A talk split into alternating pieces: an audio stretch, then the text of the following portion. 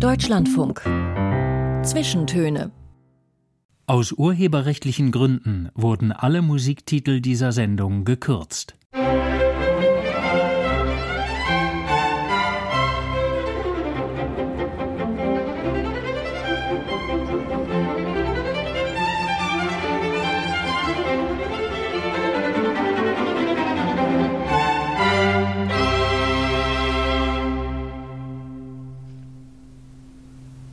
Mit Joachim Scholl heute und Besuch aus Fernost in Taiwan. Lebt seit vielen Jahren Stefan Tome, studierter Philosoph und Sinologe. Am bekanntesten ist er bei uns aber als Schriftsteller mit mehreren großen Romanen, die allseits auf Begeisterung gestoßen sind, mit Preisen ausgezeichnet wurden.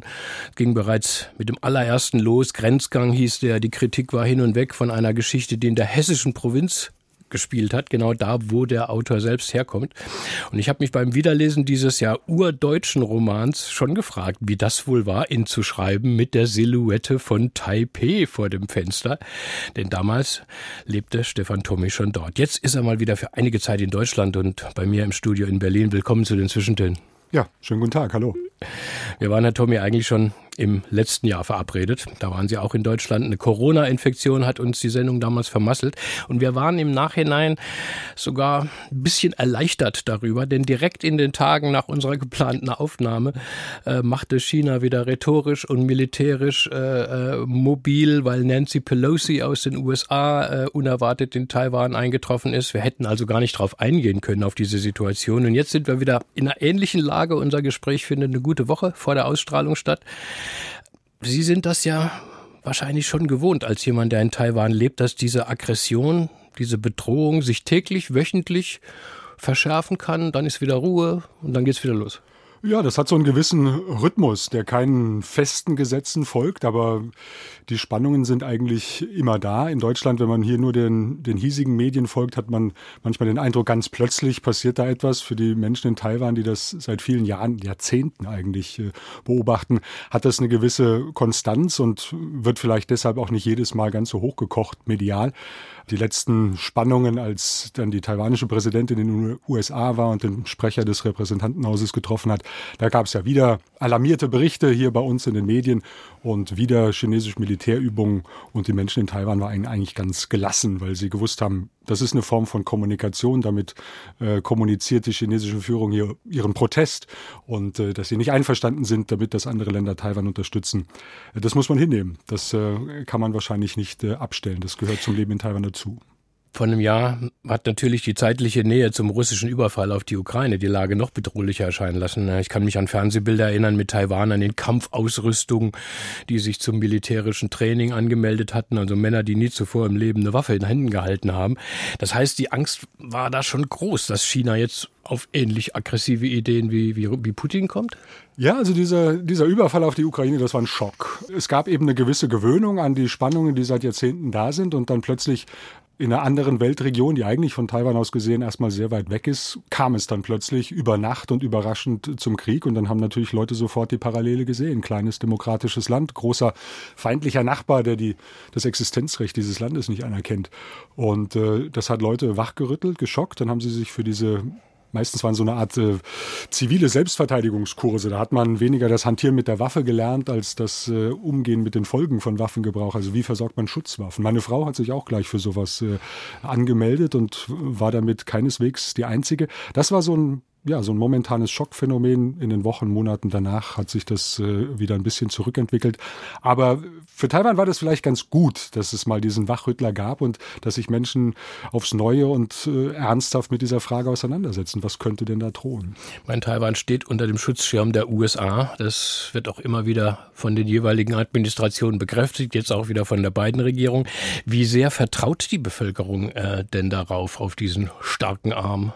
Tja, das ist eine gute und eine sehr schwierige Frage. Da gibt's äh, ganz viele verschiedene Meinungen, denn die offizielle amerikanische Politik ist ja, was sie eine Strategic Ambiguity nennen, also eine strategische Ambiguität und Unklarheit. Damit wollen sie China darüber im Unklaren lassen, was im Ernstfall passiert. Sie wollen den Chinesen signalisieren, wenn ihr gegen Taiwan losschlagt, legt ihr euch vielleicht äh, mit uns an. Den Taiwanern wollte man jahrzehntelang signalisieren, erklärt euch bloß nicht für unabhängig, seid ihr nicht diejenigen, die das Konflikt eskalieren lassen, dann steht ihr vielleicht am Ende ohne unseren Schutz da. Und diese Ambiguität, die eigentlich Peking gilt, von der ist auch Taiwan betroffen, Taipei betroffen. Es gibt kein Abkommen, das die USA verpflichten würden. Sie sagen das immer wieder und äh, die Menschen in Taiwan wollen das auch glauben, aber die letzte Sicherheit, die, äh, die fehlt eben. Und mhm. insofern, die amerikanisch-taiwanische Geschichte des 20. Jahrhunderts ist auch eine reich an Enttäuschungen. Und deshalb äh, ja, gibt es da auch viele Leute, die sagen, wir sollten uns da keinen Illusionen hingeben. Wir müssen in erster Linie selbst für unsere Verteidigung zuständig sein. Sie haben im letzten Sommer im Spiegel einen Essay veröffentlicht. Ähm, seht auf dieses Land, wir könnten im Fall Taiwans und des Konflikts mit China vorher so klug sein, wie wir es im Fall Russlands und der Ukraine erst hinterher waren. Das war natürlich aus der aktuellen Situation herausgeboren, dieser Artikel. Ähm, was hieße das denn konkret? Klug sein? Naja, es gab ja unmittelbar nach dem, nach dem Kriegsbeginn in der Ukraine die Einsicht, dass wir viel zu abhängig sind von russischen Rohstoffen, von Öl und Gas vor allen Dingen. Und äh, ein ähnlicher Prozess findet, ohne dass es zum Krieg gekommen wäre, jetzt in Bezug auf China statt. Wir sind sehr, sehr abhängig, nicht von Rohstoffen, sondern vom Markt. Viele chinesische, äh, viele deutsche Firmen, gerade die Autobauer, äh, bis zu einem Drittel und mehr ihrer Umsätze machen sie in China. Und das äh, das hat eine, das hat eine Konsequenz. Dann kann man bestimmte Dinge, die man vielleicht sagen möchte, nicht sagen. Das schränkt auch die Regierung in ihren Handlungsmöglichkeiten und dem, was sie an Peking kommuniziert, ein.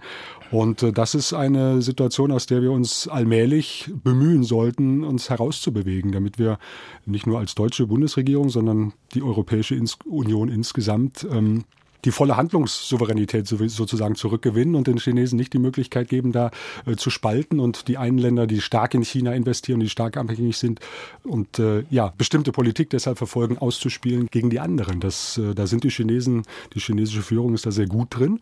Und äh, das sind Gefahren, denen sollten wir ins Auge blicken, bevor es zum Schlimmsten kommt. Wir werden auf diese Situation und auf die historisch-politische des Landes noch ausführlich kommen, Herr Thome. Auch mit Ihrem jüngsten Roman, der ein großes taiwanesisches Epos geworden ist. Vorher sollen Sie uns aber erzählen, wie Sie selbst zum Taiwaner wurden. Wir stimmen uns ein mit einer ersten Musik, die Sie sich für diese Zwischentöne gewünscht haben und hauptsächlich auch selbst äh, gestiftet haben, äh, weil das gar nicht so einfach war, die Aufnahmen hier aufzutreiben. Sagen Sie am besten selbst, mit wem und was wir beginnen und warum. Wir hören Zhang Xuan, eine Sängerin aus dem Indie-Bereich. Es gibt sehr viel äh, kommerziellen Pop in Taiwan, aber manchmal auch ein bisschen was Progressiveres und Alternativeres. Und Zhang Xuan aus ihrem Album von 2007, Qin Ai de Wo Hai Bu Dao, das heißt so viel wie Mein Lieber, ich weiß auch nicht.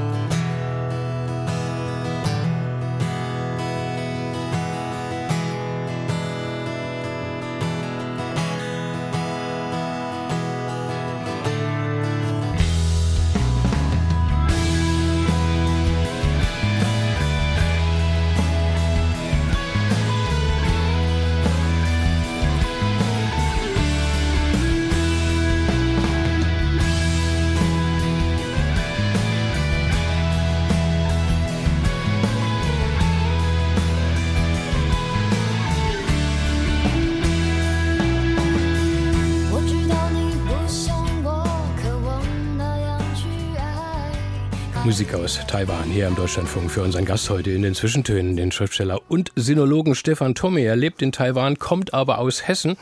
In Biedenkopf sind sie geboren, 1972. Wer einen ersten Roman kennt, der weiß, wie es in dieser Kleinstadt aussieht. Erzählen Sie uns, wie haben Sie da als Kind und Jugendlicher gelebt? Als Kind war ich da glücklich. Das war eine überschaubare, harmonische, beschauliche Welt. Äh, mein Vater Lehrer, meine Mutter Kindergärtnerin, die aber viele Jahre lang der Kinder wegen, ich habe noch zwei Schwestern, nicht gearbeitet hat. Ich bin den ganzen Tag draußen gewesen. Ich habe mit Freunden Fußball gespielt, später im Verein mit Begeisterung Volleyball. Das ähm, als Kind hat mir da nichts gefehlt. Mit 15, 16, 17 Jahren. Dann begann so ein Prozess, dass ich gedacht habe, naja, ist schon irgendwie klein und überschaubar. Aber ich habe das wirklich auch nie so als beengend empfunden, weil andererseits immer klar war, dass die Tür offen steht. Also das war kein Gefängnis, sondern äh, in meiner Familie, meine Schwestern und ich, wir haben alle studiert. Also da war klar, nach dem Abitur gibt's da kommt die nächste Stufe. Und äh, ja, die mhm. kam dann auch und dann war es Zeit dafür, da mal äh, die Koffer zu packen. Jugend in den 1980er Jahren, da muss ich immer an die Rottgau Monotones denken, die mhm. Hessenrocker, äh, die ich damals, bisschen südlicher bin ich aufgewachsen in der Gegend von Heidelberg, äh, gut fand. Mhm.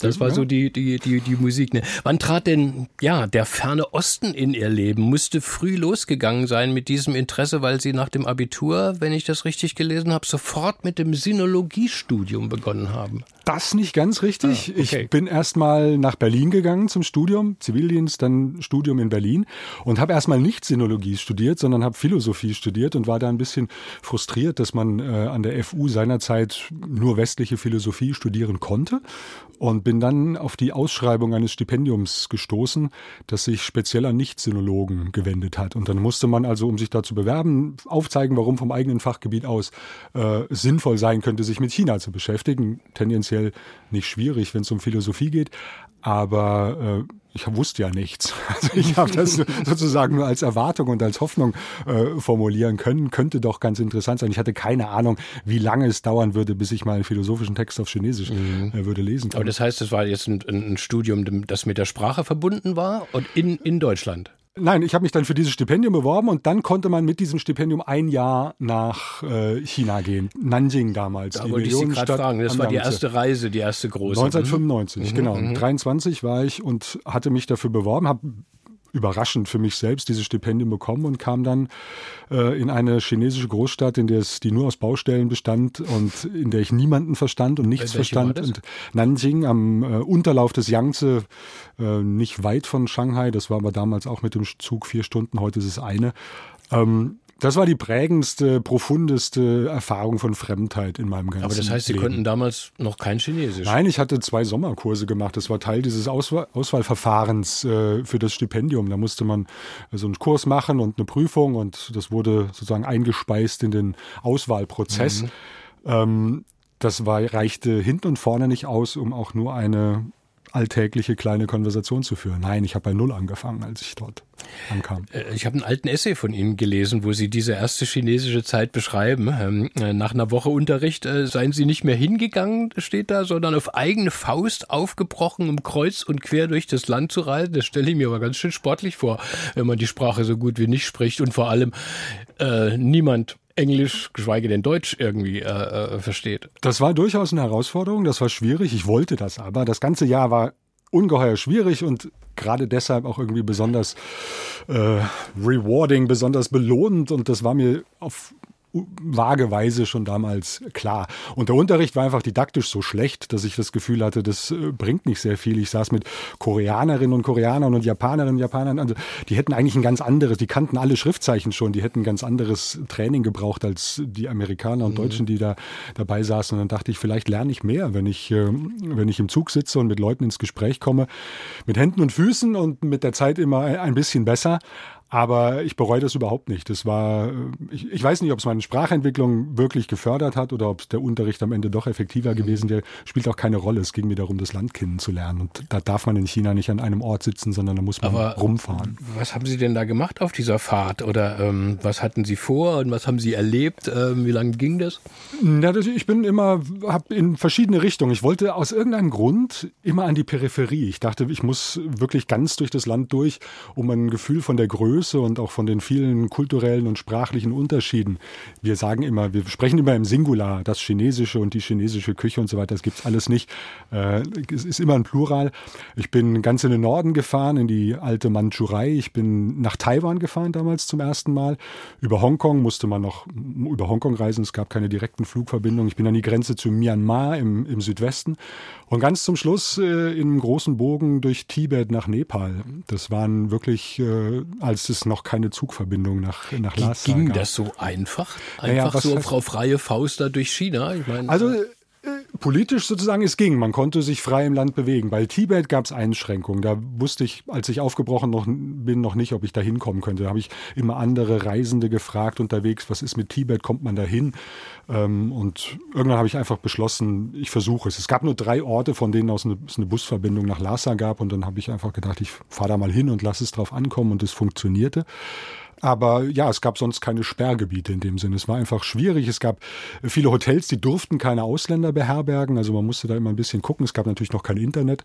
Man konnte nicht so richtig planen die Reise. Man kam abends irgendwo an und musste sich ein Quartier suchen.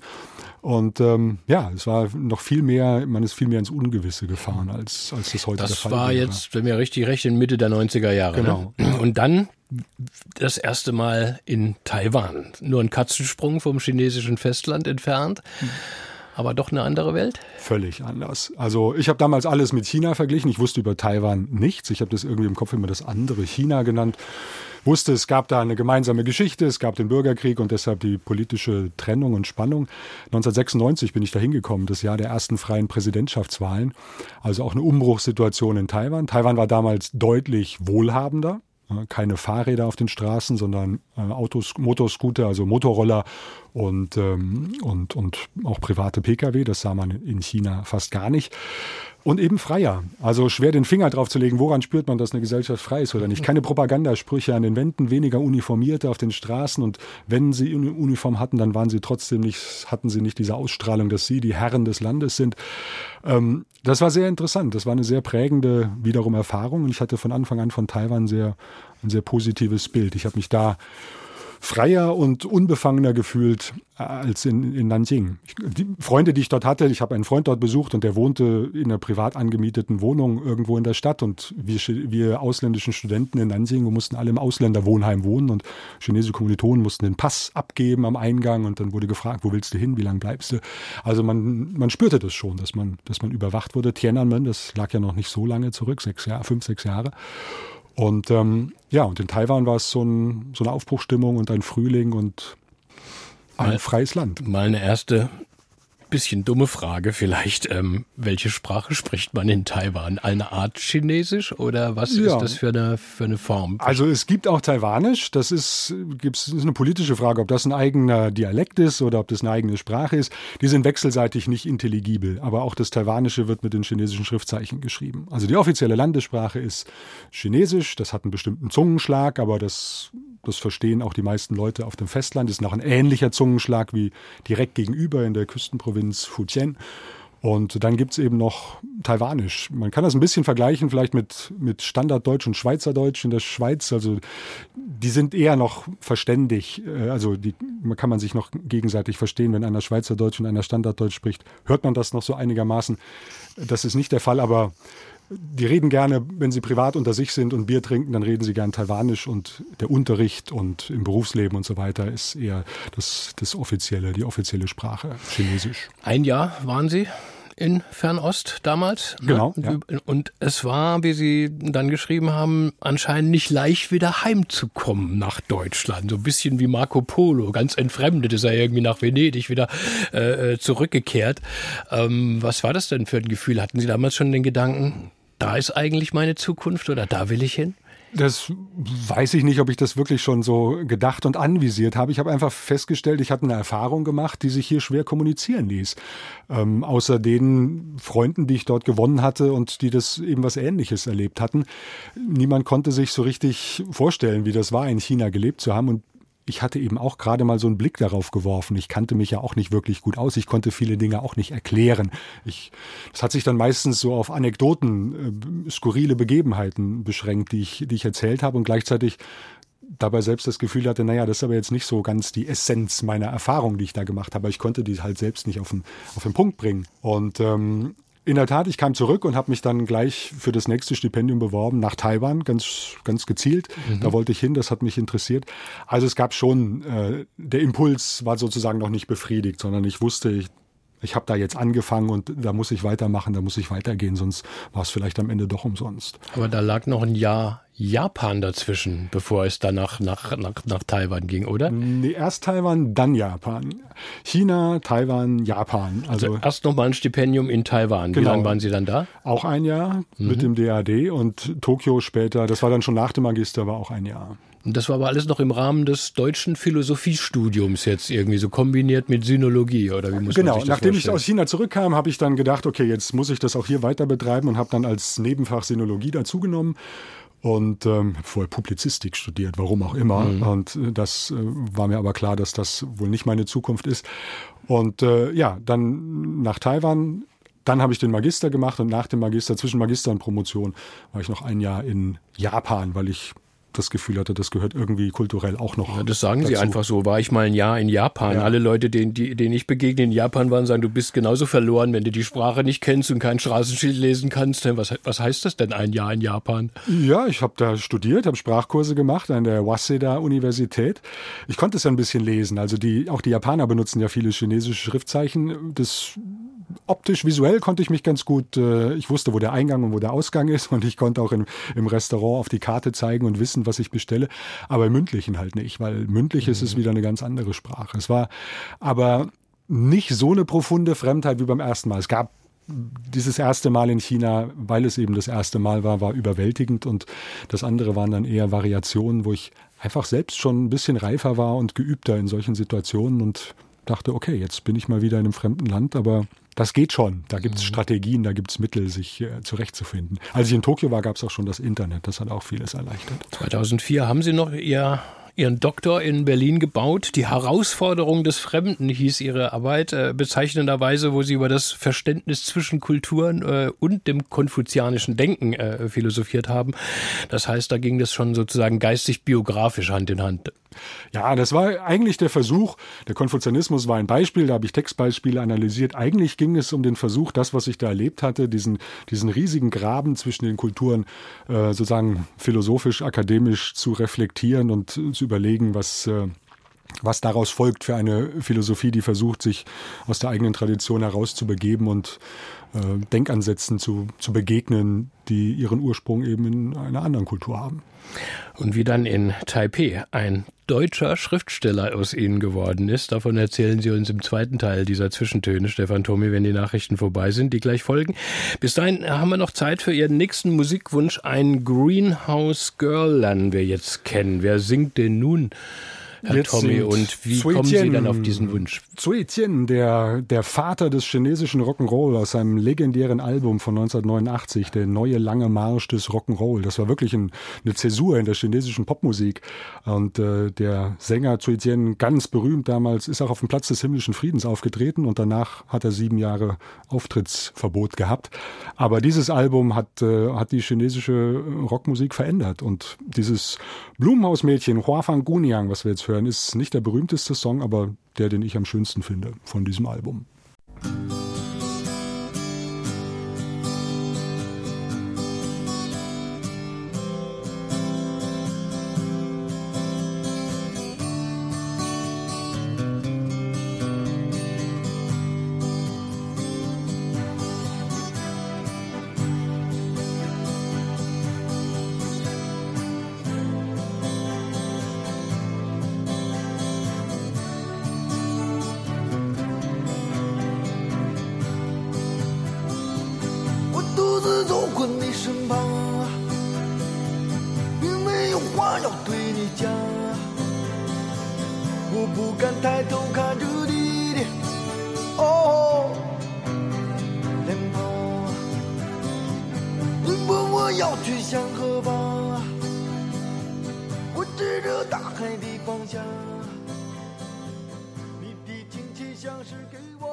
Joachim Scholler Mikrofon und zu Gast ist der Schriftsteller, der Sinologe, der Taiwaner, der Romancier Stefan Tomme und der hat Musik von dort mitgebracht. Diese Melodie könnten Sie vielleicht erkennen, die jetzt von der Sängerin Fei Wong aus Hongkong interpretiert wird. Ein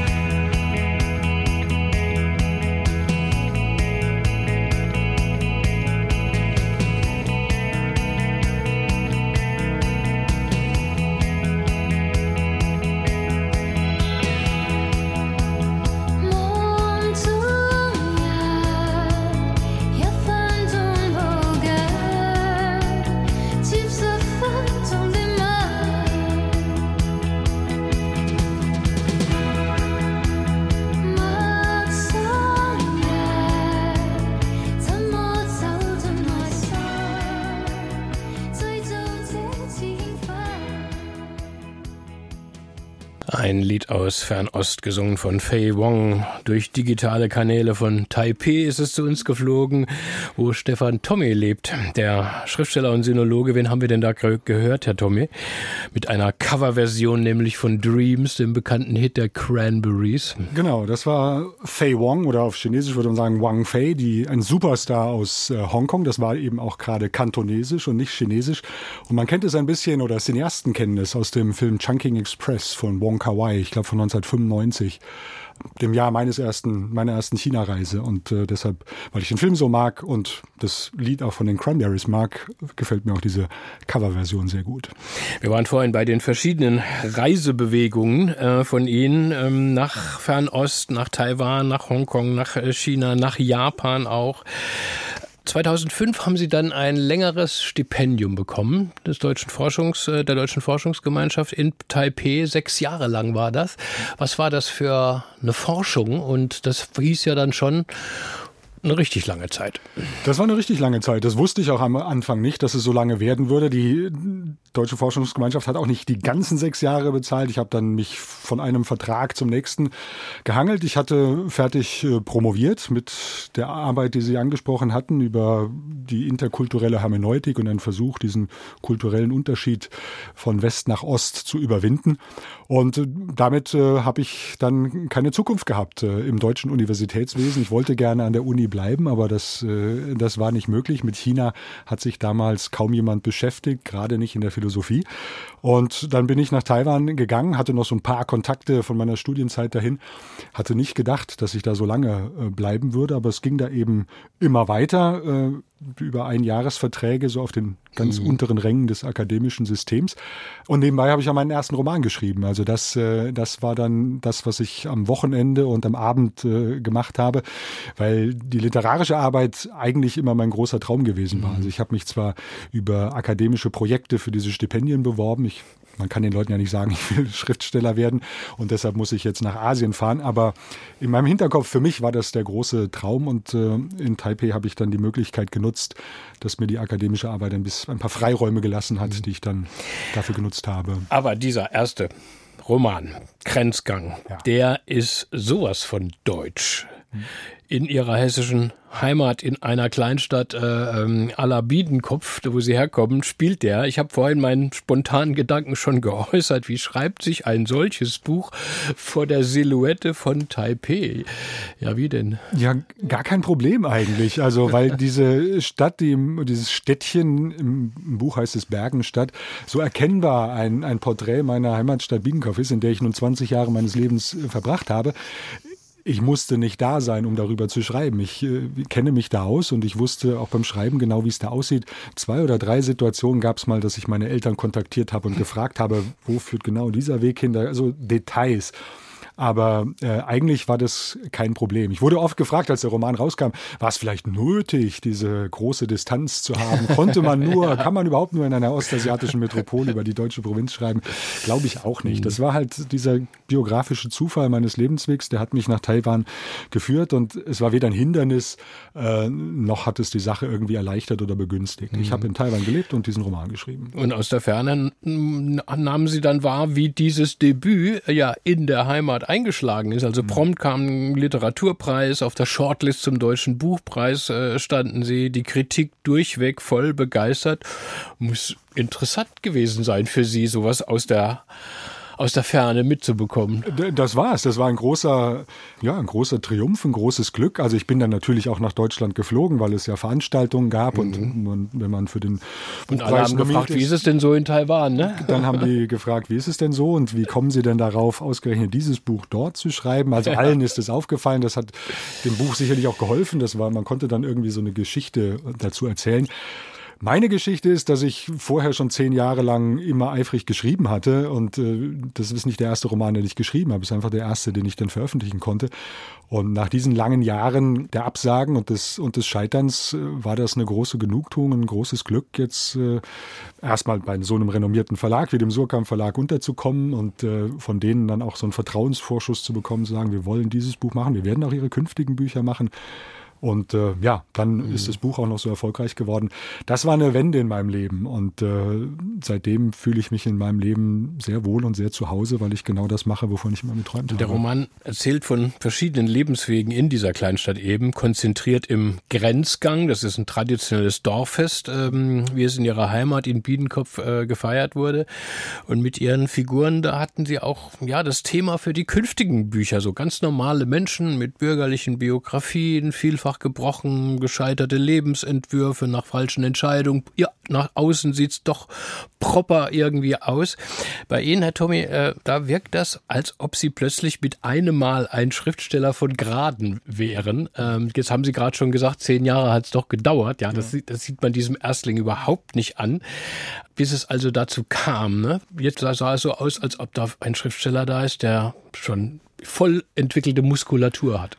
Ja, das, also das ist, haben damals viele gesagt, es liest sich gar nicht wie ein Debüt, es ist nicht so autobiografisch wie ein Debüt und es hat vielleicht auch nicht die typischen Schwächen, die, die Schieflagen manchmal im Ton und so weiter, sondern ja, und das liegt eben daran, da gab es eine Inkubationszeit in mhm. die zehn Jahre, in der ich eben vieles ausprobiert habe, auch vieles geschrieben habe, auch so typisch autobiografische Erstlingstexte geschrieben habe, um meine Erfahrungen in Ostasien äh, zu verarbeiten und für mich zu, zu durchdenken und zu verstehen. Und bei diesem Buch war ich ziemlich frei. Also habe ich mich ziemlich frei gefühlt. Ich konnte, äh, konnte eben auch von anderen Leben erzählen. Ich konnte, äh, ich stand mir nicht selbst im Weg, wie manchmal bei früheren Texten, dass ich unbedingt mich selbst in diese, da, mhm. da gespiegelt sehen wollte, sondern ich hatte einen gewissen souveränen Umgang, würde ich mal sagen, mit meinem Material. Es war trotzdem ein langer Prozess. Ich habe am Anfang eigentlich eine etwas andere Geschichte im Kopf gehabt. Ich wollte so ein Kleinstadtporträt. Ich hatte so ein Ensemble von sechs, sieben Figuren. Am Ende hat sich das auf zwei Hauptfiguren äh, heruntergebrochen, die einfach die interessantesten waren. Also ich habe da noch viele äh, kleine Sackgassen betreten, aber ich hatte irgendwie das Gefühl, das ist ein Material, das, das habe ich in der Hand, das ist ein Stoff, den kann ich gestalten. Die zwei nächsten Romane, Fliehkräfte und Gegenspiel, die waren dann ähnlich erfolgreich, haben sie eigentlich richtig schnell stabil etabliert in der zeitgenössischen deutschen Literatur. Wieder gab es viel Lob und Preis. Und noch wichtiger war auch bestimmt vielleicht für Sie, ähm, dass Sie ein richtig, ja, ein veritabler Bestseller-Autor wurden und ja plötzlich in den besten Listen sind.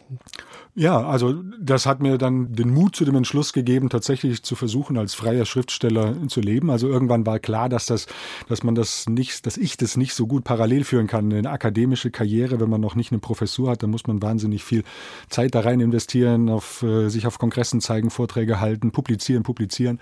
Und in diesem Feld der chinesischen Philosophie, wo man so lange braucht, um die Texte zu lesen, war das nicht leicht. Und ich habe die Möglichkeit gesehen, meinen Traum zu verwirklichen und ein freier Romanautor zu sein. Bestseller-Autor ist ein etwas merkwürdiges äh, Label, denn ich weiß gar nicht genau, was die Regeln sind, wann man diesen Aufkleber auf das, auf die, auf der, aufs Cover bekommt. bekommt ja. Aber das heißt nicht, dass man richtig viel Geld verdient. Also Bestseller-Autoren sind oft nur die Hungerleider, die man mit, mit Namen kennt, außer einer kleinen Auswahl, die halt wochenlang Aber auf so ein Listen Signet äh, bedeutet halt immer auch etwas, wenn sozusagen das nächste Buch dann erscheint. Ne? Dann, äh, wenn dann eben was draufgeklebt wird und dann der neue Tome oder sowas. Genau, ne? der, genau. dieser Form. Ja. Äh, Eine Kritikerin hat mal so einen schönen Satz ähm, gesagt, den habe ich mir ausgeschrieben. Ähm, Stefan Tummi vermag es, eine Anmutung ungetrübter Durchschnittlichkeit herzustellen, in der man sich schamlos selbst spiegeln kann. Fühlen Sie sich da gut charakterisiert oder sozusagen Ihre Literatur gut charakterisiert? Schamlos selbst spiegeln. Also äh, den, mit dem zweiten Satz habe ich ein bisschen Problem. Ich weiß nicht, was schamlos sich selbst spiegeln, als würde meine Literatur irgendwie so einem hedonistischen Bemühen Vorschub leisten. Ich weiß nicht, ob das gemeint war. Es macht also, vielleicht so Spaß zu lesen, weil man sich so, so gut selbst erkennt. Wenn das in gemeint der, in ist. In der ungetrübten Durchschnittlichkeit. Ja gut, also eine, eine ungetrübte Durchschnittlichkeit, ja. Ich habe mich ganz bewusst dagegen entschieden, den, diesen äh, Figuren so ganz außergewöhnliche Schicksale äh, anzudichten, weil ich glaube, dass um einen spannenden Roman zu schreiben, muss man tief in die Figuren reingucken. Für mich geht es nicht darum, was äußerlich an Plot äh, passiert. Da muss keine Action sein, da müssen keine dramatischen Wendungen eintreten, sondern da kann Alltag herrschen und äh, der erzeugt eine Resonanz in den Figuren und dem spüre ich nach. Die die ersten drei Bücher waren alle erkennbar von diesem Bemühen getrieben, möglichst tief in die Figuren einzusteigen. Und das scheinbar durchschnittliche als etwas, ja, als etwas sehr Essentielles äh, deutlich zu machen. Ich glaube, dass mir das gelungen ist. Viele Leute haben es jedenfalls so gesagt. Ob der Erfolg der Bücher wesentlich damit zusammenhängt, dass Leute sich so gerne darin selbst sehen. Ich habe das Gefühl, es gibt in Deutschland äh, beim literarischen Publikum sehr großes Bedürfnis, sich selbst in den Geschichten zu entdecken, mhm. weil ich als Leser gar nicht so bin. Ich will immer was ich will immer neue Geschichten, ich will in Welten eintauchen, die ich nicht kenne, ähm, liegt mir das fremd und deshalb bin ich auch nicht so ganz mit dem Gedanken, äh, fühle ich mich nicht ganz so wohl mit dem Gedanken, dass ich dieses Bedürfnis äh, bediene. Aber man kann es wahrscheinlich für die ersten drei Bücher nicht Hat sich inzwischen vielleicht auch erledigt, Herr Tommy, denn mit den nächsten Büchern, äh, wo Taiwan und China richtig mächtig wurden, weil sie nämlich dort alle spielen, ähm, da, da spiegelt sich niemand mehr von uns da drin, kommt man gar nicht auf den Gedanken, aber aber es sind wirklich richtig interessante und große Geschichten, die Sie da erzählen. Und damit sind wir in der Sphäre, über die wir hier im Grund so wenig wissen. Erzählen Sie uns alles nach einer weiteren Musik. Ein Song von No Party for Cow Dong. Oder wie ich sagen würde. Das müssen Sie uns erklären. Ja, Cao Dong Meo Pai Dui. Das ist eine. Was sagen Sie nochmal? Cao Dong Meo Pai Dui ist der Name der Band und das ist auch das, der Name des Debütalbums von 2015. Ähm, so eine Indie, -Rock, alternative Rockband, wie es sowas eben in Taiwan zu wenig gibt. Aber wenn, dann sind sie richtig gut. Ich mag den Song. Meine Frau hat mir den eines Tages vorgestellt und gesagt, dass sie ihn mag. Und das ist so gar nicht die Musik, die ich mit ihr verbunden habe. Ich war überrascht, dass sie ihn mag. Und dann haben wir ihn eben beide gemocht und deshalb hören wir ihn jetzt in der heutigen Sendung. 别再说让他去吧，别再说让他去吧，别再说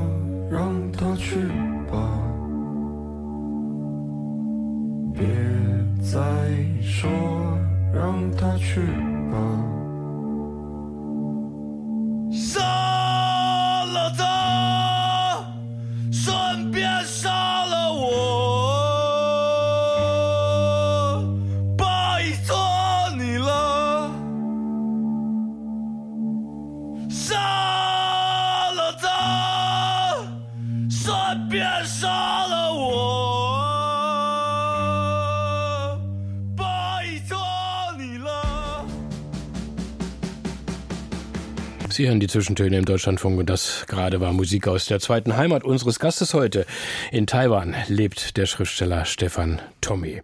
Mehrere erfolgreiche deutsche Romane standen also zu Buche und dann kamen zwei fernöstliche hinzu. Dicke Brocken, geschrieben innerhalb von drei Jahren, wenn ich das richtig übersehe. Ja, der Gott der Barbaren und Pflaumenregeln, so die Titel und jeweils großformatige historische Epen. War jetzt also Zeit für Geschichte und diese Geschichten aus China und Taiwan? Ja, hatte ich das Gefühl. Also ich hatte, als ich angefangen habe, nie das, äh, den Wunsch, dass ich jetzt der Chronist von äh, europäischen Mittelschichtslagen werde oder die Porträts deutscher äh, Mittelschichtsschicksale äh, schreiben sollte oder mich darauf zu beschränken. Das interessiert mich. Das ist das Milieu, aus dem ich komme. Aber alle Bücher bis dahin sind ja außerhalb Deutschlands entstanden und dann hatte ich schon das Gefühl, ich sollte auch mal von dieser Welt erzählen, in der ich äh, seit so vielen Jahren lebe. Und ich glaube, es hat einfach lange gedauert gedauert, bis ich, bis ich die Sicherheit hatte oder das, das Selbstvertrauen, dass ich das auch kann. Also man ist ja, wenn man neu an einen fremden Ort kommt, total begeistert und dann will man sofort darüber schreiben. Ich habe ja in meinen Schubladen und äh, Müllbeuteln, da liegen ja auch noch Manuskripte von den allerersten Erfahrungen in China, aber halt völlig unverdaut und, und, und unverstanden und deshalb ist es auch keine gute Literatur. Aber nach so vielen Jahren hatte ich irgendwann das Gefühl, ich kann schon auch profund von diesen Ländern erzählen und etwas transportieren, was für ein hiesiges Publikum interessant sein mhm. könnte. Und In Deutschland hat man diesen Tommy-Schwenk ähm, meinem Eindruck nach umso begeisterter mitgemacht, ähm, als es jetzt hieß, endlich lernen wir mal was Anständiges über diese ferne Welt, etwas von dem außer Historikern und Spezialisten ja wirklich kaum jemand weiß. Ähm, zum Beispiel einem ja religiösen Aufstand in China Mitte des 19. Jahrhunderts. Davon erzählen Sie im Gott der Barbaren. Was war das für eine Revolte? Die Taiping-Rebellion, ja, das ist ein christlich motivierter, äh, eine christlich motivierte Bauernrevolte gewesen. Also ein erfolgloser Prüfungskandidat. In der Kaiserzeit wurde ja die Beamtenschaft rekrutiert über diese Prüfungen. In konfuzianischen Klassikern musste man da seine Kenntnis nachweisen und der hatte sich sein Leben lang darauf vorbereitet, seit seiner Jugend und ist dann äh, mehrmals durchgefallen, schon bei dem, beim untersten obersten Level dieses Prüfungssystems.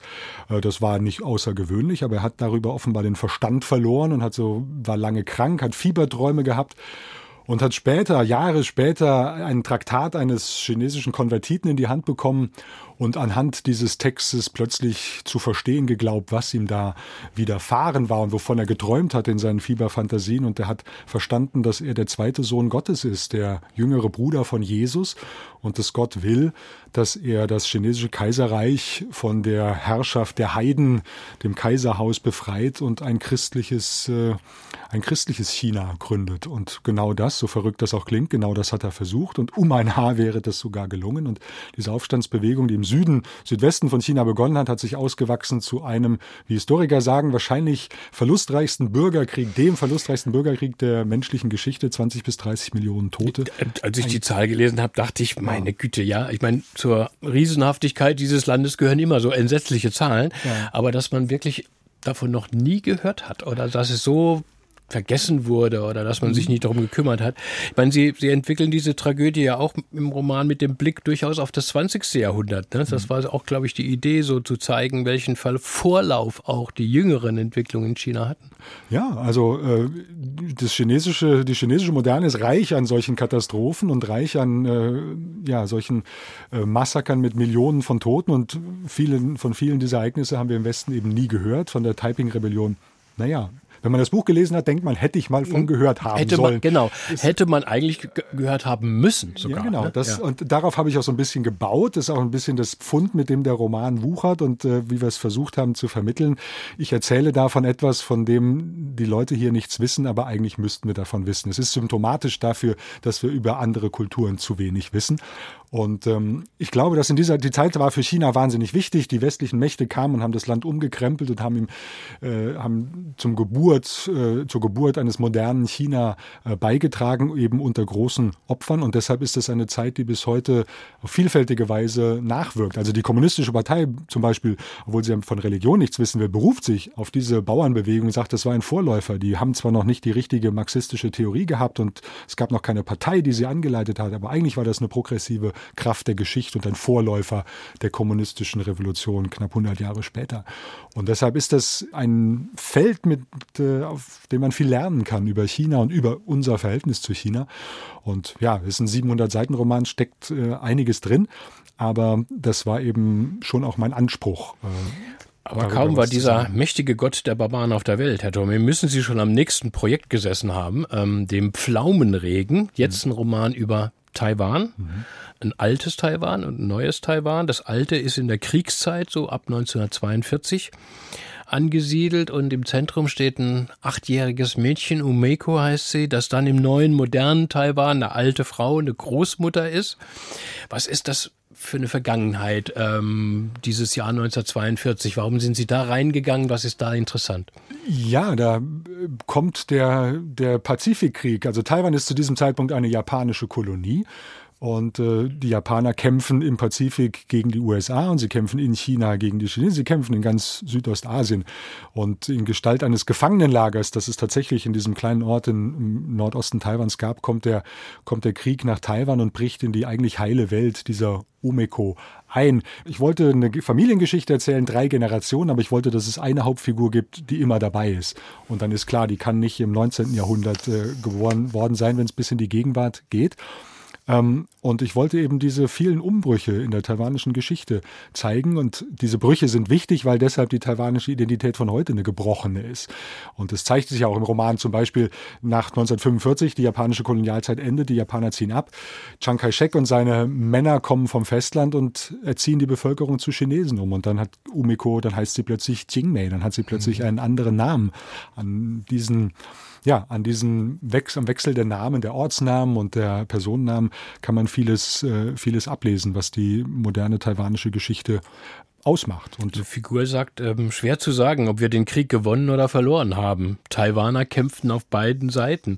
Mhm. Was hat es bedeutet für diese Taiwaner? Also entweder waren sie Helden oder Verräter und Kollaborateure. Genau, also das ist eine Erfahrung, Tja, die manche Deutsche vielleicht, in, wenn sie in Ostdeutschland aufgewachsen sind, mit der Wende von 1989, 90 verbinden, dass sich der Blick der Gesellschaft auf ihre Biografie plötzlich radikal ändert, unter Umständen. Aus den Verfemten oder ausgewiesen oder im Gefängnis gesteckt werden, werden Helden der Bürgerrechtsbewegung und aus der herrschenden Geschichte werden die, die Kollaborateure und die Schergen mhm. des, äh, des verbrecherischen Systems. Und äh, die Menschen in Taiwan, die sich unter dem, mit den Kolonialherren arrangiert hatten, mit den Japanern, die galten eben plötzlich als äh, Kollaborateure. Und äh, andere, die darunter gelitten haben und vielleicht von Taiwan weggegangen sind aufs Festland und dort gegen Japan gekämpft haben, die kamen als die, als die triumphierenden Sieger plötzlich äh, zurück auf die Insel. Also die ganzen sozialen Hierarchien und sozialen Verhältnisse wurden umgestülpt. Und das hat natürlich äh, ja, Brüche in den Biografien verursacht. Mhm. Äh, man fühlt beim Lesen dieses Buches auch wieder hier ständig peinliche Ahnungslosigkeit. Es gab 1947 einen Aufstand der Inselbewohner, der in einem schrecklichen Massaker endete. Nie habe ich davon gehört. Ist wahrscheinlich in Taiwan Teil der kollektiven Erinnerung. Ja, der Tag, an dem das begann, ist heute nationaler Gedenktag. Äh, das war der, also das war im 28. Februar 1947. Wie gesagt, die, äh, die neue Herrscherschicht, die KMT, die Nationalpartei von Chiang Kai-shek, die kam nach Taiwan, hat sofort das Ruder übernommen und die Taiwaner, die einheimische Bevölkerung, die gehofft hatten, jetzt sind die japanischen Kolonialherren weg, jetzt können wir selbstbestimmt leben, die sahen sich plötzlich nicht befreit, sondern rekolonisiert. Also gab es Widerstand dagegen und der wurde grausam äh, niedergeschlagen von der, von der KMT und dann wurde das Kriegsrecht verhängt und galt ununterbrochen. 38 Jahre lang. 1987 wurde in Taiwan erst das Kriegsrecht äh, aufgehoben. Und äh, diese Zeit, die man heute den weißen Terror äh, nennt, eine bleierne Zeit der Unterdrückung und, und, und der Angst und der aufgezwungenen Identität. Alle Taiwaner mussten, mussten lernen, dass sie eigentlich Chinesen sind. Ähm, diese Zeit wirkt bis heute nach und sorgt dafür, dass die Gesellschaft äh, gespalten ist, politisch gespalten, obwohl sich das Land das eigentlich gar nicht leisten kann, weil es ja die Bedrohung von außen gibt mhm. und sie eigentlich sich einig sein müssten, um dieser Bedrohung zu begegnen. In der Familie von dieser Umeko, da verbirgt sich ein Geheimnis, ein Trauma. Und hier wenigstens kann man als deutscher Taiwan-unkundiger Leser einige Parallelen ziehen. Ähm, das Schweigen nämlich der, der älteren Generation. Mit seiner Mutter über die Vergangenheit zu sprechen, ist wie ein scheues Tier zu füttern, heißt es an einer Stelle. Und das erinnert eben, ja stark so an den deutschen Umgang mit dem Nationalsozialismus und den Fragen der Nachgeborenen an die Älteren. Was ist denn hier in Taiwan verschwiegen worden? Oder worüber wollten die Älteren nicht sprechen? Also wir haben bei uns immer nach 45 von der, vom Schweigen der Täter gesprochen. Mhm. Ne? Die, die Generation, die den Nationalsozialismus, Nationalsozialismus gestützt hat und nicht über das, die eigentlich eigene Verstrickung reden wollte. In Taiwan habe ich immer das Gefühl gehabt, es gibt das Schweigen der Opfer. Es gibt diese fortwirkende Scham und äh, ja, das vielleicht auch den eigenen Unwillen dieser Zeit ins Gesicht zu sehen, sich als Opfer zu bekennen, zu sagen, dass man, dass man Opfer war. Das hat lange Zeit gebraucht, bis das aufgebrochen wurde. Und es war eben nicht die erste Generation, die darunter gelitten hat, die das geleistet hat, sondern die Nachgeborenen äh, waren es. Also eine ähnliche Dynamik, aber vielleicht doch mit einem mit einem anderen Vorzeichen. Die äh, die Opfer, die nicht äh, ja, die sich nicht bekennen wollten. Das, das hat, das, da kommt man auf kulturelle Unterschiede, da ist sehr schwer in wenigen mhm. Sätzen drüber zu reden, weil äh, man sonst bei diesen Stereotypen äh, landet, Schuldkultur, Schamkultur, solche Dinge. Aber ich spüre da eine Differenz, die ich selbst noch nicht so ganz äh, mhm. verstanden habe. Ich meine, die deutschen Verbrechen während des Zweiten Weltkrieges und, und, und, und in der Nazizeit sind so gewaltig und so offenkundig. Ähm, Im Zweiten Weltkrieg waren es ja doch die am Ende unterlegenen Japaner, die für so viele entsetzliche Gräueltaten, also im ganzen asiatischen Raum, äh, verantwortlich waren. Hat das, war das in Taiwan auch so? Wurde da, haben Sie da auch so gehaust, so wie Sie in Ihrem Roman schreiben? Eigentlich nicht. Nee, nee, und das äh, erklärt auch vieles, warum man jetzt in China zum Beispiel ein ganz anderes Japan-Bild hat als auf der Insel Taiwan. Also die waren waren schon, ähm, das war schon ein, waren schon diktatorische Verhältnisse. Ein Forscher hat es mal eine progressive Diktatur genannt, denn die haben eben sehr viel äh, investiert in die taiwanische Infrastruktur aus Eigeninteresse. Die wollten das ja wirtschaftlich, das sollte Gewinn erbringen, aber äh, Anbau von Reis, von Südfrüchten, von Zucker und so weiter. Aber dafür mussten Schulen gebaut werden, dafür mussten Bahnlinien, Straßen, Bewässerungssysteme, äh, Krankenhäuser und so weiter gebaut werden. Also die Japaner waren es eigentlich, die so eine westliche Moderne Moderne nach Taiwan gebracht haben. Und Taiwan in den 1930er, 40er Jahren war viel, viel weiter entwickelt als das chinesische Festland.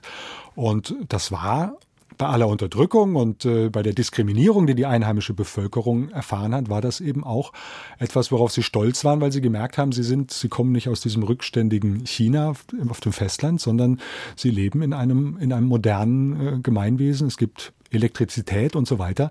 Und das hat man den Japanern äh, zugute gehalten. Also es war ein ambivalentes äh, Verhältnis. Es gibt nun im Roman, und das ist ebenso spannend, ähm, eine Gegenwartserzählung vom modernen Taiwan mit dem Sohn von Umeiko, der in den USA lebt und 2016 dann wieder zurückkehrt. Da lernen wir nun ja junge Menschen der internationalen Moderne äh, kennen, taiwanisch, chinesischstämmig, kosmopolitisch mit tollen, gut bezahlten Jobs in Hongkong. Das Handy ist im Dauereinsatz. Ähm, ist das das Taiwan, das man so im Alltag erlebt, wenn man jetzt dahin reisen würde? Also in der Hauptstadt Taipei würde ich sagen, ja. Die, die jungen Leute sind dort sehr kosmopolitisch. Die haben alle sehr viele, eine längere Erfahrung vom Leben im Ausland. Äh, oft sehr viele Familien haben, haben äh, Angehörige in den USA, äh, seltener Europa, aber auch andere, die im, anderen, im pazifischen Raum, in Australien oder in Japan. Japan ist immer noch ein, ein wichtiges ja, Partnerland, Reiseland für, die, für die Menschen in Taiwan. Ähm, das ist schon ein, wir assoziieren Taiwan immer noch ein bisschen mit Made in Taiwan, die billigen Adidas-T-Shirts aus den 70er Jahren oder so, oder die Transistorradios danach. Nein, da, da kommen, hört man ja jetzt viel von die Halbleiterchips, die kommen aus Taiwan und Handys und, und, und Laptops. Und in, in der U-Bahn gibt's überall Wi-Fi und so weiter. Die sind in der, bei der Digitalisierung sind die uns Jahre voraus. Und deshalb hat man da eben auch eine, ja, eine, eine globalisierte äh, junge Menschen, die über soziale Medien und so weiter mit den Trends überall auf der Welt verbunden sind und äh, demokratisches Ethos und äh, Gewohnheiten haben und für die es selbstverständlich ist, dass sie Facebook und Instagram benutzen und nicht die chinesischen Pendants dazu, die deshalb auch nicht äh, ja, unter der Knute der kommunistischen Partei äh, leben wollen. Also da weht schon ein ziemlich erfrischender Wind. Ich jedenfalls finde das äh, bis heute sehr inspirierend, dort zu leben.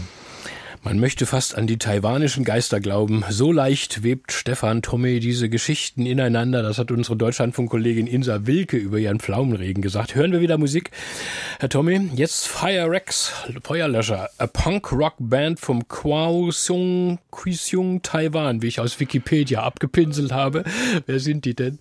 Das ist die Band, also Feuerlöscher würde man auf Deutsch sagen. Mir Ho Chi heißt die Band und die, wir hören jetzt die Hymne der studentischen Protestbewegung von 2014. 2014, nämlich Daoyu Tianguang, Sonnenaufgang über der Insel.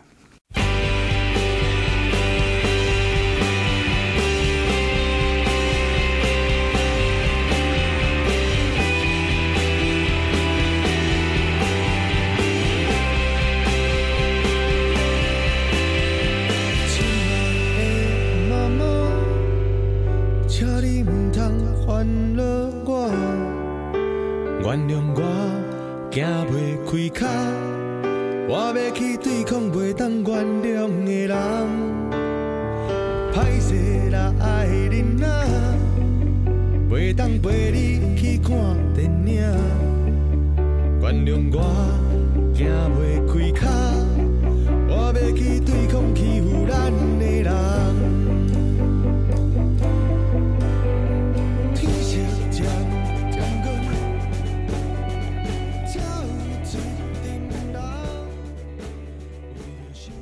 Aus Taiwan von Fire Rex. Unser Gast Stefan Thome hat sich das Lied gewünscht für diese Zwischentöne im Deutschlandfunk.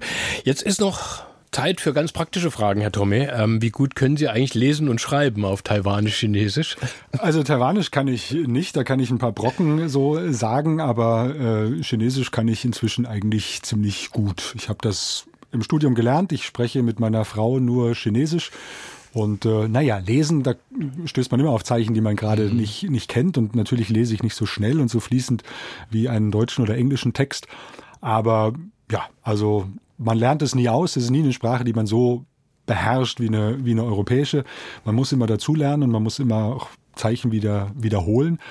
Aber äh, mhm. ich fühle mich da inzwischen schon ganz zu Hause. Wir fragen hier in den Zwischentönen nicht nach äh, den ganz privaten Dingen, aber weil Sie Ihre Frau erwähnen, die war der Grund, dass Sie jetzt wirklich zum Taiwaner geworden sind. Ne? Nach den sechs Jahren äh, Stipendium hätten Sie eigentlich wieder zurückkehren können müssen und wären vielleicht auch nie wieder nach Taiwan gekommen. Bin auch erstmal äh, zurückgekehrt. Meine Aufenthaltsgenehmigung lief aus und ich hatte eben beschlossen, das akademische den akademischen Bereich zu verlassen, Schriftsteller zu werden. Ja, und kurz vor der Abreise habe ich meine heutige Frau kennengelernt und wir haben eine Weile eine sehr Fernbeziehung geführt. Ich habe eine Weile in Lissabon gelebt, für den dritten Roman dort recherchiert und ihn geschrieben.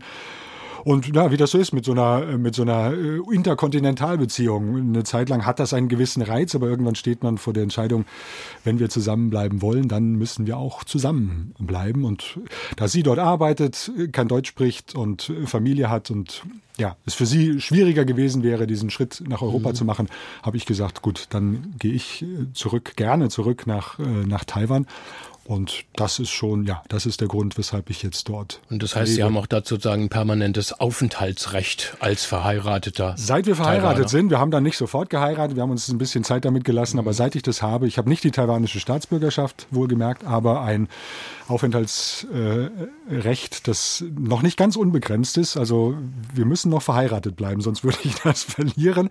Aber äh, auf drei Jahre und dann, wenn ich dann nachweisen kann, dass wir immer noch verheiratet sind, dann mhm. wird es in ein unbegrenztes Aufenthaltsrecht verwandelt. Taiwan saugt dich auf wie ein schwarzes Loch, Mann, wenn du erstmal da bist. Das soll ihn mal ein angesäuselter Amerikaner irgendwie gesagt haben. Mhm. Stimmt das? Man kommt nicht naja, das ist so ein Spruch, äh, was man halt so redet in den, in den Bars äh, von Taipei. Das war 1997, als ich als Student da hinkam und er mir prophezeit hat, du wirst, du wirst hier nie mehr weggehen, du wirst dein Leben hier verbringen. Hatte ich damals nicht vor, war ja auch nicht sofort so. Ähm, ich lebe gerne dort. Das Land hat viel zu bieten, es hat viele Reize.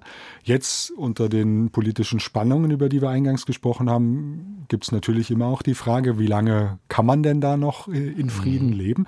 Ist nicht ganz, äh, ist nicht ganz klar. Aber ich habe manchmal das Gefühl, dass das für mich irgendwie in dieser Spannung, in dieser Ungewissheit zu leben, die hat ja auch was Reales. Wir, wir sind in Deutschland viel zu sehr gewöhnt, auf dieser Insel der, der Seligen zu leben, abgeschottet von, von Konflikten in anderen Weltgegenden, die wir uns auch tunlichst vom Leib halten wollen und äh, nur mit den Folgen vielleicht konfrontiert sind, dass, dass Leute deshalb hierher flüchten. Ähm, wenn man in Taiwan lebt, dann, dann hat man diesen Schutz so nicht und dann spürt man etwas, was äh, ja von der von der Unsicherheit der Umstände und von den von der Möglichkeit, dass ein dass ein Leben einfach mal auseinanderfliegen kann, weil ein wild gewordener Staatschef sich in den Kopf gesetzt hat, dieses Land zu erobern. Das ist eine reale Möglichkeit und äh, mit der muss man rechnen und das macht was mit einem. Man kann das ja nicht man kann das ja nicht dauerhaft äh, verdrängen und. Weil wir jetzt wieder in der aktuellen Politik sind, Herr Tome, sehr ungewöhnlich für einen Roman, und das ist im Pflaumenregen so, ist, dass der Autor sich im Vorwort für die Unabhängigkeit Taiwans ausspricht. Was für ein Zeichen wollten Sie denn damit setzen? Naja, ich sage ja nicht, ich fordere nicht die sofortige politische, die Erklärung einer politischen Unabhängigkeit, auch deshalb nicht, weil ich weiß, dass das für, für das Regime in Peking ein Kriegsgrund wäre. Ich habe einfach ein großes, eine große Sympathie dafür, dass die Menschen in Taiwan sagen, wir haben, wir haben unter so vielen verschiedenen Kolonialregimen äh, gelitten. Äh, die Spanier und die Holländer waren schon im 17. Jahrhundert da. Die Japaner äh, haben uns vorgeschrieben, wie wir zu leben haben und wer wir zu sein haben. Und dann kam kamen die äh, Nationalchinesen unter Chiang Kai-shek und im, haben wir unter Kriegsrecht gelebt. Und jetzt haben wir die Möglichkeit, selbstbestimmt zu leben und nun wollen wir es auch tun. Und nun ist, gibt es das Regime in Peking, das uns äh, nicht lässt und uns vorschreiben will, dass wir ein Teil der chinesischen Nation äh, zu sein haben, die unter Führung der Kommunistischen Partei zu alter und neuer Stärke äh, wieder erweckt wird. Also ich habe großes Verständnis dafür, dass die meisten Menschen in Taiwan das nicht wollen. Und der ein wirklich unabhängiges Taiwan ist ein Traum. Ich weiß, dass das auf absehbare Zeit nicht, nicht äh, realistisch ist, aber man darf ja träumen. Und ich wollte damit einfach so meine Sympathien für diese Bewegung äh, kundgeben. Man muss irgendwann auch Farbe bekennen und mein Roman ist ja auch ein Versuch, das zu tun. Sie sind jetzt wieder für einige Zeit hier in Deutschland, dann aber auch woanders ähm, in Europa und in, in, in USA, haben Sie erzählt. Sie arbeiten jetzt an einem, ja doch, wenn man so will, politischen Sachbuch. Das ist der Plan, genau. Nach, dem, nach den Spannungen, nach dem Besuch von Nancy Pelosi äh, im vergangenen Jahr habe hab ich plötzlich sehr viele Medienanfragen bekommen. Offenbar war ich äh, einer der wenigen Taiwan-Experten, die es in Deutschland gibt und habe diese Rolle auch angenommen und ähm, habe mich dann so damit beschäftigt, äh, aus biografisch-existenziellen Gründen, aber auch eben auch aus den beruflichen, um dieses Interesse bedienen zu können, dass ich beschlossen habe, jetzt ein Sachbuch zu schreiben, das sich nicht an Spezialisten wendet, sondern an allgemeine Leserschaft, Leserinnen und Leser, die über diesen Konflikt mehr wissen wollen, als die tagesaktuelle Berichterstattung hergibt. Die geschichtlichen Wurzeln erklären, die kulturellen Implikationen, die möglichen Szenarien, wie sich das entwickeln könnte.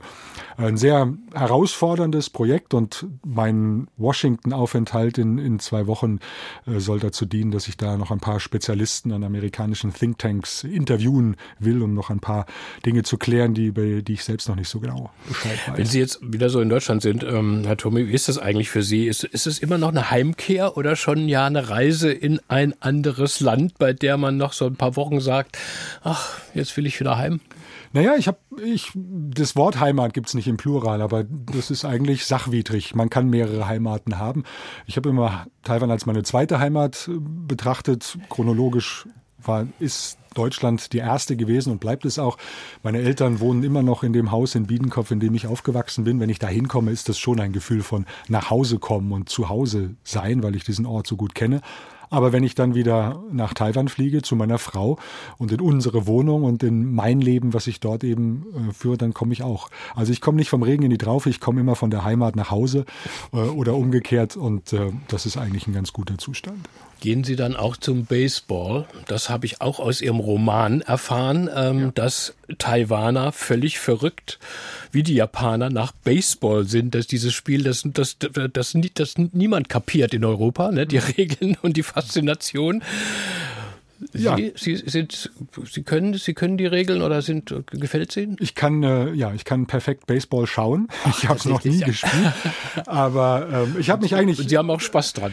Ich gehe gerne ins Stadion. Meine Frau ist der große Fan und sie will dann immer, dass ich sie begleite. Und man kann Taiwaner dort erleben, wie so unbeschwert und so fröhlich und ausgelassen, wie man das sonst äh, nicht unbedingt hat im Alltag. Es gibt keinerlei Aggression und Gewalt, äh, wie man das vielleicht von deutschen Fußballfans äh, kennt kennt.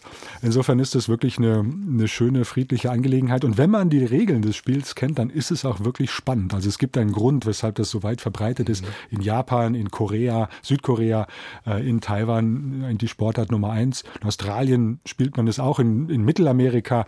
Ähm, äh, wird es auch viel äh, gespielt. Da träumen natürlich alle davon, in die amerikanische Profiliga zu gehen. Also das ist schon ein globaler Sport und dafür gibt es einen Grund. Das Spiel hat seinen Reiz, auch wenn es in Deutschland wahrscheinlich äh, auf absehbare Zeit kein Publikumsrenner werden wird. Stefan Tobbe, danke für dieses Gespräch. Ihren Besuch hier im Deutschlandfunk. Alles Gute Ihnen und alles Gute für Ihr Taiwan. Vielen Dank. Und ein paar letzte Worte sagen Sie uns noch zu Name V, einem Künstler mit einem politischen Song, wenn ich das richtig verstanden habe. Fragile, über 60 Millionen Mal auf YouTube angeklickt. Donnerwetter. Genau, ein Sänger aus Malaysia, aber chinesischstämmig. Und auf den ersten beim Hinhören klingt das nach dem billigsten Klimperkasten Pop, aber es ist eine schöne ironische Abrechnung mit der kommunistischen Partei Chinas, die man ständig kränkt, deren Gefühle man ständig verletzt und deshalb dieser Refrain zwischendurch I'm so sorry. Das ist Nambi featuring Kimberly Chen mit Bolichin. Fragile. Sagen Sie mal Zwischentöne im Deutschlandfunk auf Chinesisch. Oh, Zwischentöne ist ja, was heißt denn genau Zwischentöne? das ist, jetzt haben Sie mich zum Schluss noch erwischt, ja. Das waren dann die Zwischentöne für heute. Dankeschön fürs Zuhören, sagt Joachim Scholl. In der nächsten Woche ist der Meteorologe Özdem Terlieben zu Gast bei meinem Kollegen Paulus Müller. Alle unsere Sendungen hören Sie auch bequem nach im Netz unter www.deutschlandfunk.de oder auch in der DLF Audiothek. Einen schönen Tag wünschen wir jetzt noch, eine gute Woche ebenso. Auf bald.